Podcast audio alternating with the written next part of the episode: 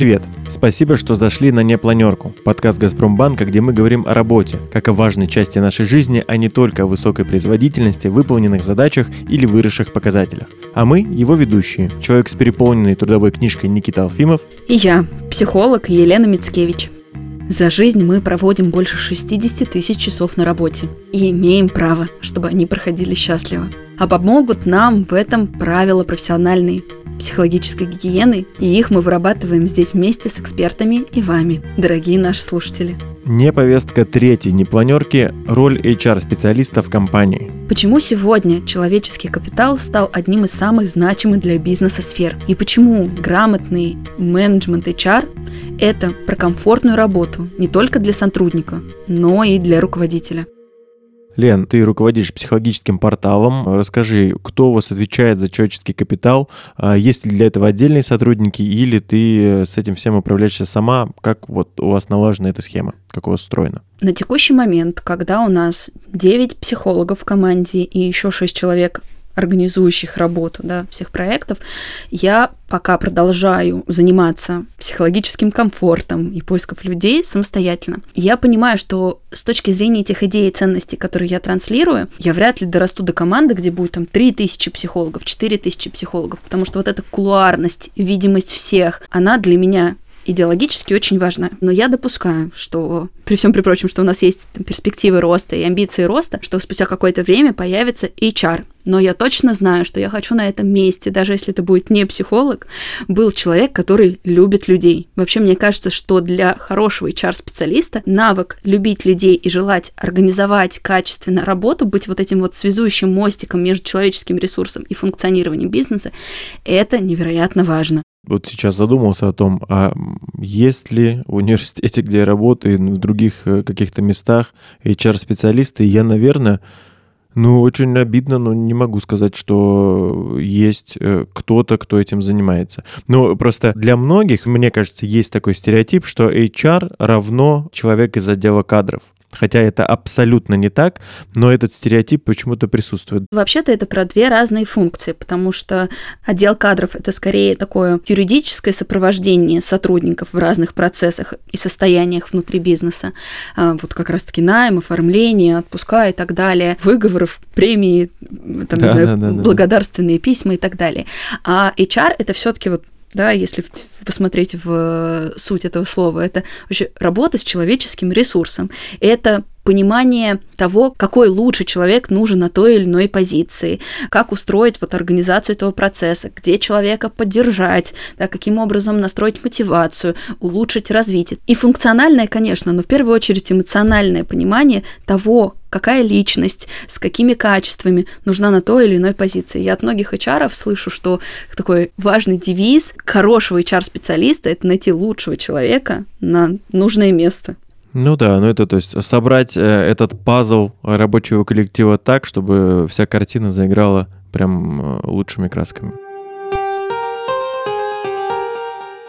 А вот э, HR-специалист при его наличии э, вот в компании, с какими проблемами он может помочь справиться? Ну, может быть, даже, знаешь, попробовать разграничить, вот с какими проблемами идти к HR, а с какими, возможно, уже к другому специалисту, там, к психологу или э, вот из этой области? Ну, самый, наверное, очевидный ответ, что, безусловно, личные какие-то сложности – это запрос к психологу, да, или психотерапевту. Мы на прошлом выпуске с тобой это обсуждали. И, безусловно, здесь HR-специалист не может быть такой мамочкой для бизнеса и регулировать все эмоциональные переживания всего коллектива, да, всех отделов. Нет. Мне кажется, что без гуманного HR-специалиста очень легко ввалиться в такую чистую капитализацию. Опять же, если мы только будем заботиться о психологическом климате и забывать исполнять свои функции, да, опять же, развитие бизнеса и идеи и задач тоже будет как-то проседать. Поэтому это некоторый такой вопрос баланса. И через этот баланс я предлагаю посмотреть на ваше эмоциональное состояние, потому что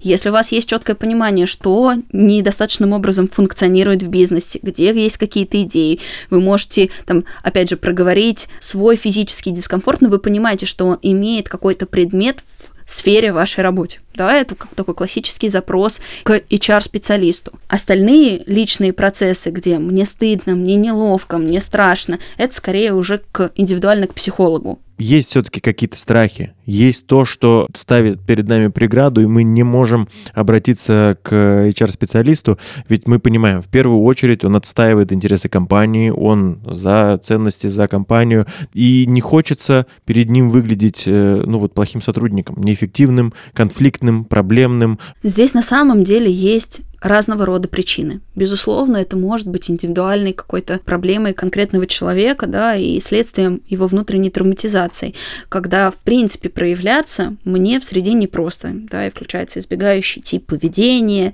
и так далее.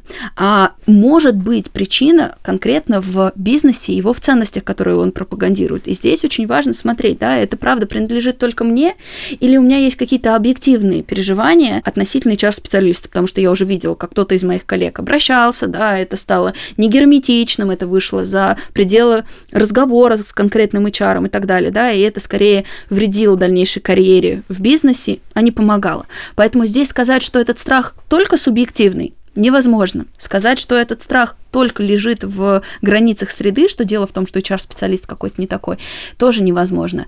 Но мне вот здесь хотелось зайти чуть-чуть с другой стороны. Я понимаю, что нас слушает, возможно, часть людей, которые уже находятся в каком-то бизнесе и работают, а может быть те, которые сейчас находятся в поиске или как минимум осмысляют смену работы.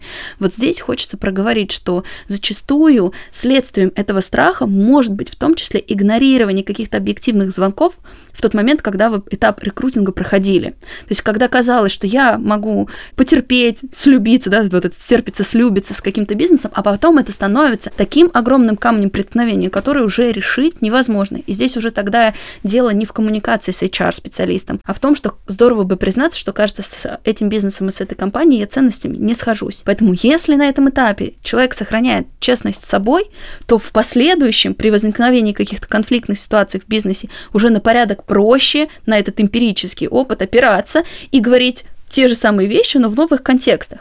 Да, если этого навыка в принципе нету, да, или его не хватило, тогда это какой-то честный, открытый разговор, опять же, через тест гипотез, потому что пока мы не выйдем в коммуникацию, пока мы не будем понимать, что рядом с нами и как на нашу внутреннюю организацию реагирует, мы не сможем сделать для себя выводы. В любом случае, вот этот вот тест гипотез, который у нас есть внутри, нам придется обкатывать в внешнем пространстве. Со стороны сотрудника, ну, там мы примерно как-то да поняли, как попытаться выстроить общение с HR. А вот если со стороны, вот с этой стороны, со стороны HR, есть ли какие-то, ну, не знаю, возможно, табу, которые он не должен допускать, и вот это для сотрудника э, становится каким-то звоночком о том, что, ой, а вот это плохо, и вот, э, не знаю, либо там нарушены, может, какие-то мои личные границы или еще что-то, чего не должен допускать в беседе с сотрудником HR сам? Ну, я бы здесь в первую очередь проговорила такие общие параметры про манипуляции да, вообще качество коммуникации, потому что HR-специалист, как никто, должен понимать, как взаимодействовать с человеческим ресурсом. Если на этой точке касания вы уже ощущаете себя небезопасно, тревожно, невидимо, да, это такой важный ориентир на свое состояние, то уже можно обратить внимание, что происходит, потому что действительно я сталкивалась часто с тем, когда под прикрытием такого очень дружелюбного, экологичного общения с сотрудниками HR реализовывали такие достаточно так токсичные идеи для бизнеса. И здесь вот внимательность к тому, что происходит с вами, к тому, как выстраивается эта коммуникация, она действительно очень сильно важна. Опять же, вот мы в предыдущем выпуске говорили о том, что одни и те же вопросы имеют место быть вопрос в какой это форме да, задается. Потому что иногда бывают абсолютно нетактичные, негуманные вопросы о личной жизни, о состоянии здоровья. Но вообще-то это не значит, что HR-специалист не имеет права в принципе спрашивать это.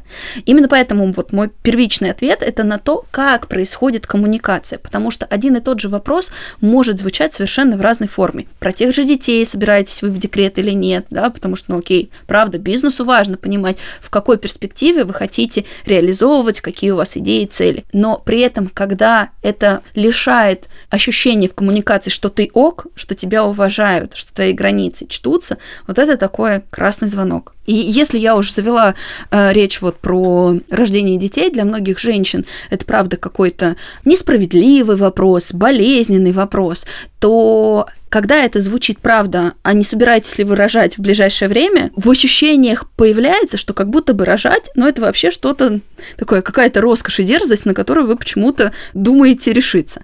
А если HR-руководитель спрашивает, скажите, пожалуйста, в ваши планы входит рождение детей? Как вообще ваша семья планирует развиваться? Нам важно понимать, как бы на какой период времени мы с вами точно можем синхронизироваться, да, а где вы можете выпадать.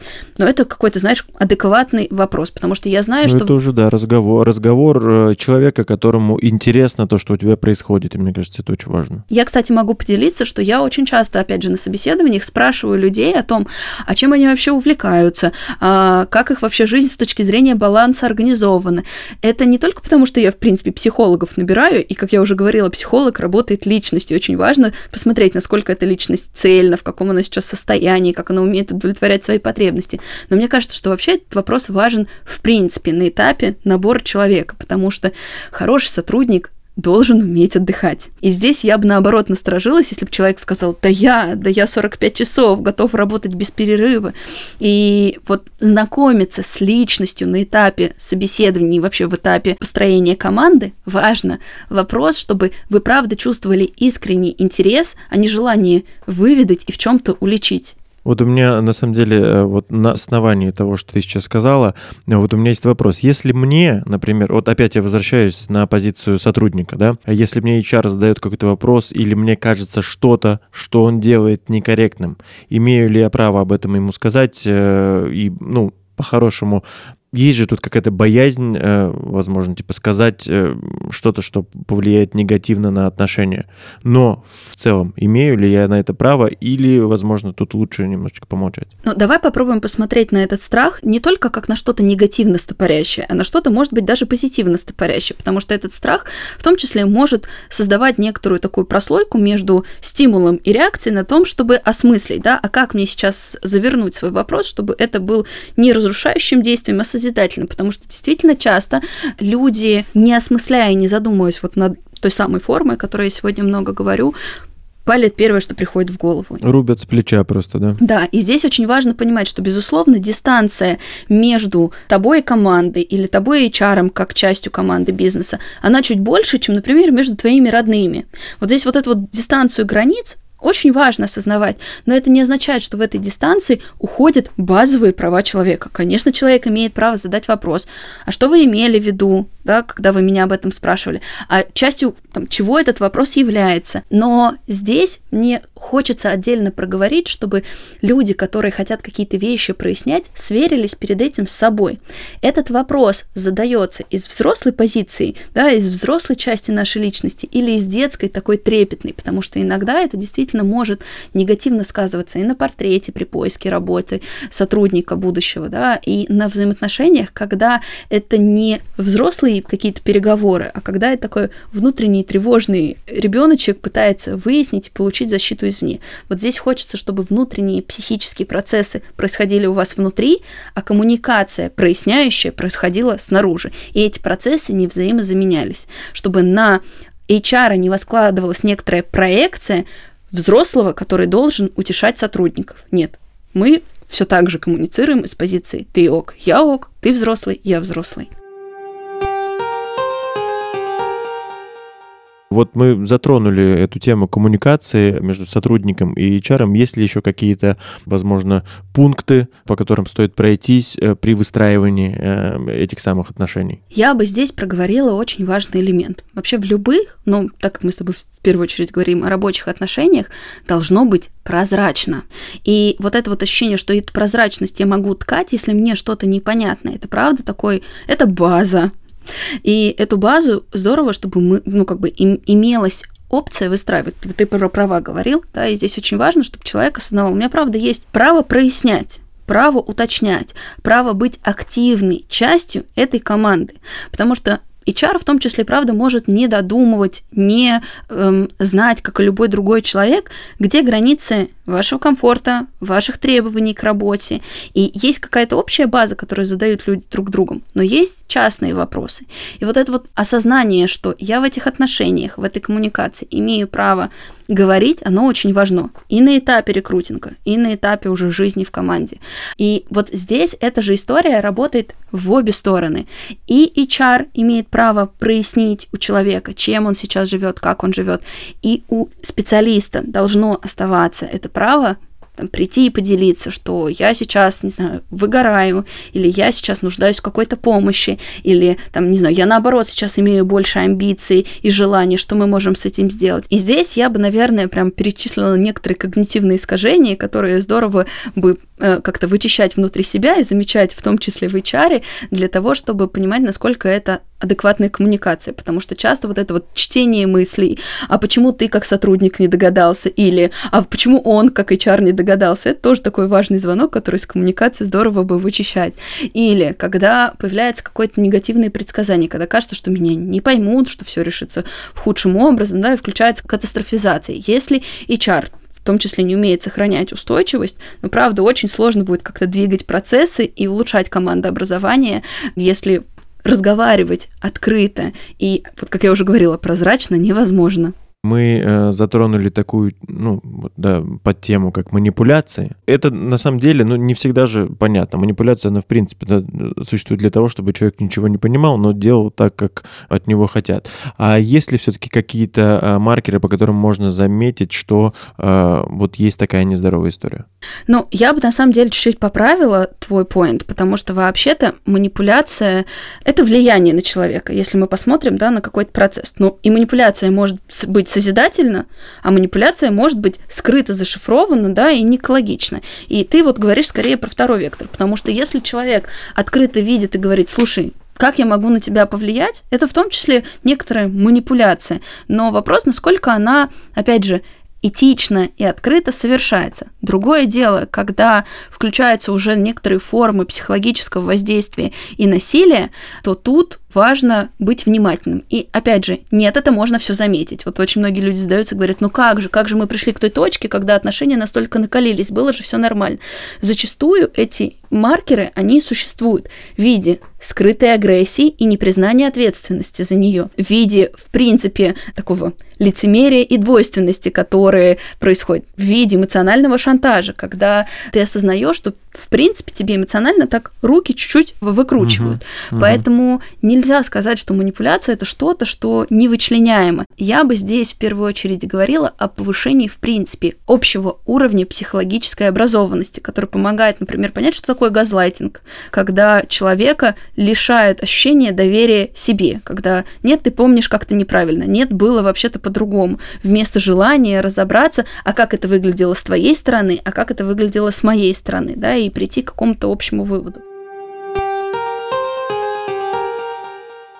В нашем первом выпуске мы говорили о теме эмоционального выгорания. И тут э, мы понимаем, что HR тоже в какой-то степени ответственен за то, чтобы у сотрудников такого не случалось, э, и это делает еще его профессию еще более сложной. А как HR возможно отследить это и предотвратить, возможно, на каком-то этапе? Или если не предотвратил, как справиться с этим, если это уже случилось? Слушай, ну мне здесь хочется в первую очередь как-то вербализировать то, что мы с тобой зашито сейчас обсуждали. Вообще-то правда, у HR огромное количество функций.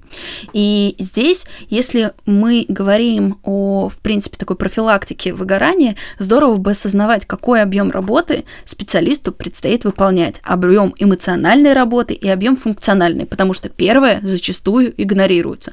Ну что такого, что ты поговорил с сотрудником, да, там, о его моральном состоянии, почему ты другие задачи не выполнил, да, ну что такого, что ты там как-то разбирал какие-то конфликтные ситуации. Вот здесь, опять же, очень важно смотреть, что задает задается, какой тон задается на уровне бизнеса, потому что по-хорошему есть разные сектора работы HR. Кто-то взаимодействует, направлен в большей степени на рекрутинг, кто-то в большей степени направлен как раз-таки на профилактику и на работу с выгоранием и эмоциональным состоянием, кто-то занимается со развитием сотрудников. И если мы говорим о большом бизнесе, это тоже важный индикатор, какой отдел HR вообще функционирует и работает, потому что, конечно, один человек вряд ли может всю эту емкость, весь этот объем вывести. Поэтому все те же правила профессиональной гигиены и признание в своих таких инвестиций в работу очень важно осознавать. Поэтому HR первый, кто должен задавать этот тон и относительно себя, и относительно компании про вместимость функций, вообще эмоциональной емкости того или иного сотрудника. Это факт. А вот э, теперь, э, на самом деле, вытекающий э, из этого момент, а вот если у HR случается такая ситуация, что он близок к эмоциональному выгоранию, либо находится на одном из его уже этапов, но мы же понимаем, да, как ты правильно говоришь, он задает тон, но у него нет сил задавать тон. А что делать? Э, кто должен решать какие-то моменты вот именно с его психологическим состоянием? Это уже руководитель, либо, либо кто? Ну, опять, все равно мы начинаем с персональной ответственности потому что HR в первую очередь человек, и профессия в его жизни, конечно, есть, но как человек он у себя первичен. И все, безусловно, зависит от бизнеса и его построения. Здорово, да, это какая-то, опять же, идеальная картина, где люди могут взаимозаменять друг друга, где, например, да, можно как-то реорганизовывать работу и уходить из взаимодействия с человеческим ресурсом, потому что вообще я на выпуске в выгорании как раз-таки говорила, что люди, работе которых есть активное взаимодействие с другими людьми, выгоранию подвержены в разы больше. И этот факт должен быть вшит в осознание выстраивания процессов. Потому что если нет системной профилактики, да, HR 100% будет выгорать. И это и задача руководителя HR-отдела, и задача собственника бизнеса, если мы говорим про малый и средний бизнес, и задача человека сигнализировать о том, что, кажется, емкость моей работы э, превышает вообще мои возможности. И Смотря на какие стандарты, конечно, мы ориентируемся, мне бы, конечно, как психологу хотелось чтобы мы в конечном итоге пришли к той точке, когда больничный у нас можно брать не только по соматическим процессам, не только по телесным процессам, когда уважение психического состояния и психологического состояния человека тоже будет легализовано. Это, знаешь, какой-то, я сейчас вот отвечаю на твой вопрос и чувствую большую-большую грусть, потому что мне правда жаль, что, к сожалению, у нас сейчас нельзя уйти на больничный и сказать, что я выгорел, да, и мне нужно восстановиться. Хотя по уровню состояния иногда это бывает тяжелее переносит, чем какой-то ОРВИ, с которым мы можем пойти за справкой. Мы с Леной обсудили, почему в целом сотруднику может быть неловко или даже некомфортно говорить с HR-менеджером. А теперь вместе с нашим гостем, первым вице-президентом и членом правления «Газпромбанка» Алексеем Поповичем будем разбираться на конкретном примере, как тщательно в большой корпорации отбирают тех, кто работает с человеческим капиталом и почему вообще бизнес сейчас так фокусируется на нем. Мы в этом выпуске вначале с нашей соведущей с Леной пытались из личного опыта э, сформулировать какие-то функции HR-специалиста, но, конечно, хочется свериться с вами, э, что все-таки делает этот сотрудник в большой компании. И вот такой вот вопрос, чем отличается он от э, такого стандартного традиционного советского кадровика? Ну, во-первых, еще раз добрый день, да, Никит. Смотрите, мне кажется, традиционные кадровики, я надеюсь, уже ушли и канули в лето, потому что кадровик традиционный – это, по сути, первый этап HR-цикла. Это подбор э, потенциальных кандидатов на желаемую позицию и прием на работу и оформление. Ну и, по сути, дальше увольнение, наверное, и то именно в его э, в части документарного оформления. Если говорить все-таки про полноценный HR, про функцию HR-бизнес-партнера как консолидирующую в себе роль, или в целом взять HR-подразделение, или группу подразделений, потому что вообще в современных разных компаниях HR-функция все-таки это не одно подразделение, но делится по функциям. Оно включает весь HR-цикл. Это прием, адаптация, мотивация, карьерное развитие, как горизонтальное, так и вертикальное. И дальше, соответственно, уже уход из компании в случае, если он необходим, если там есть та или иная на это причина. И этот полноценный HR-цикл все-таки включает э, в себя достаточно большой набор функции. Если говорить непосредственно, чем отличается от кадровика, ну, отличается тем, что HR-функция по факту живет внутри того подразделения и живет жизнью того подразделения, которое оно в данный момент обслуживает и с кем оно вместе взаимодействует. Если говорить про мой личный опыт работы с HR, то, безусловно, HR является неотъемлемой частью взаимодействия с командой и внутри коллектива организации. А именно, HR должен быть в курсе всей той стратегии, которая реализовывается внутри моего блока, тех изменений, которые планируются в части достижения результатов как в головном офисе, так и в полевых позициях в сети, где планируется расширение, где самые серьезные планы продаж или самые существенные инвестиции планируются к выделению. Почему это важно? Потому что, безусловно, каждый сотрудник пропускает через себя все эти изменения и может столкнуться с теми или иными вопросами или проблемами. А желательно превентивно к этому подготовиться. Поэтому за создачей HR все это знать. Это первое. То есть это не просто какая-то функция со стороны. Мы по факту говорим о том, что HR абсорбирует всю информацию, которая существует внутри этого блока, с кем он взаимодействует, и работает с ней. Потому что, когда возникают те или иные вопросы, особенно касательно всего HR-цикла, а именно, каких людей искать на позициях подразделения, безусловно, нужно понимать, а какие цели ставить перед подразделением и какую роль это подразделение или его функция занимает в общей стратегии, ну, например, говоря про розничный бизнес. Второе, mm-hmm. собственно, это какие компетенции важны и требуют отдачи от тех или иных сотрудников в текущий этап развития организации или конкретного подразделения. Все зависит от того, на каком масштабе обслуживания там, той или иной функции идет речь. Потому что речь идет не только про хард-скиллы, но и софт-скиллы. Потому что если, например, стоит задача завоевания рынка или, например, в отработка в Красном океане крайне агрессивного прироста там, доли рынка или объемов продаж или маржинальности, это потребует там, недюжую креативность это потребует, э, безусловно, большой набор лидерских качеств и проявления компетенции среди э, сотрудников для того, чтобы, ну, фактически среди таких акул бизнеса попытаться отвоевать свое еще и превозмочь и опередить конкурентов. И все это должен понимать HR, потому что под он будет смотреть на готовность помимо самих руководителей, которые сидят в этом направлении, должен смотреть, а готова ли та команда, которая присутствует в коллективе к поставленным задачам и целям, замотивирована она на это, хватает ли их компетенции, хватает ли их численности для этого. Поэтому здесь надо говорить, что функция HR важна с точки зрения оценки климата, ну и вообще перспектив развития команды внутри. Я чуть вперед забегу просто, ведь одно из э, этапов э, жизненного цикла сотрудника и HR-цикла, по сути, в любой организации – это вопросы дальнейшего развития, перспектив карьеры. И mm-hmm. когда речь идет про тысячи сотрудников, и особенно молодых сотрудников, а, которым интересно, у них вся карьера впереди, им требуется mm-hmm. и хочется знать наперед, что им необходимо сделать, каких результатов достичь, какие знания иметь, какие навыки проявить и компетенции, чтобы вырасти дальше. И для этого, безусловно, необходимо построение прозрачных моделей карьерного развития, таких называемых карьерных лестниц, как mm-hmm. вертикальных, так и горизонтальных. И, конечно, здесь большая заслуга и нашего HR, что они нам, по сути, помогли сделать данные карьерные лестницы, которые опрозрачили, по сути, карьерный путь всех э, массовых функций сотрудников на э, два, два с половиной года вперед, в том числе для достижения первого шага руководящей позиции, что очень важно, потому что большая часть начинающих специалистов всегда интересуется, а что мне надо сделать, чтобы вырасти, а потом, что мне надо сделать, чтобы стать руководителем. Ну, есть такая потребность, соответственно, есть. Поэтому это в том числе и качественное развитие персонала. И все это, как вы говорите, тот самый кадровик, не сможет сделать. Для этого нужно понимать бизнес изнутри, обладать недюжими продвинутыми компетенциями в направлении HR и быть полноценным таким партнером бизнеса по направлению кадров.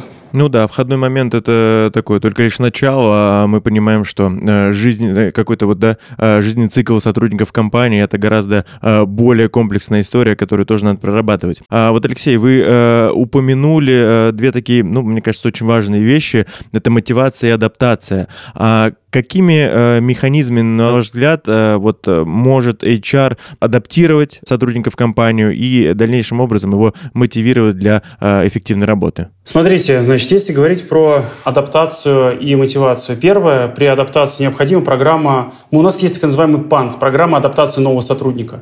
Она mm-hmm. такая, такая и есть, она очень важна. Особенно она важна, когда ты берешь э, сотрудников, э, кандидатов без опыта работы или без опыта работы в конкретной должности и позиции. Мы тоже так работаем с начинающими специалистами, с кадрами из институтов, э, выпускниками и так далее. Там, безусловно, нужна программа, которая, а, адаптирует к текущей корпоративной культуре, Раз. Угу. Второе, соответственно, к набору базовых знаний, к тем компетенциям по софту, которые нужны, то есть э, чисто человеческие компетенции и проявления, которые требуются от сотрудников, потенциальных сотрудников, приходящих в банк. И такая программа у нас есть. Если говорить про в целом мотивацию, то, безусловно, все системы мотивации, особенно в розничном бизнесе, это такая притча в языцах. То есть все понимают прекрасно, что есть некие показатели, их надо исполнять, они там есть, они комплексные, это продажи, обслуживание. Но Безусловно, в чем помогает нам HR, это смотреть э, и на то, чтобы мы регулировали и балансировали эту систему мотивации, то есть чтобы мы, у нас не зашкаливало это. То есть э, задача нашего HR помочь нам посмотреть, не является ли, например, сверхвысокие планы или сверхнизкое их исполнение след... причиной а, вот, э, повышенной текучки персонала или низкой процента исполнения планов продаж. Э, с точки зрения, то мы это видим не исполнение планов в прямом виде, а мы это видим на периоде оценки. Проходит полгода, смотрим, слишком мало сотрудников переходит на следующий этап по карьерной лестнице. И мы начинаем этот фидбэк смотреть и комплексно смотреть показатели системы мотивации. Раз. Требования к, к кандидатам при приеме на работу. А вот э, насколько эффективно проходит испытательный срок. Потому что, например, для нас лакмусовой бумагой отсутствие адаптации, программы адаптации, например, сверх каких-то высоких требований к кандидатам является э, наличие э, текучки в период испытательного срока.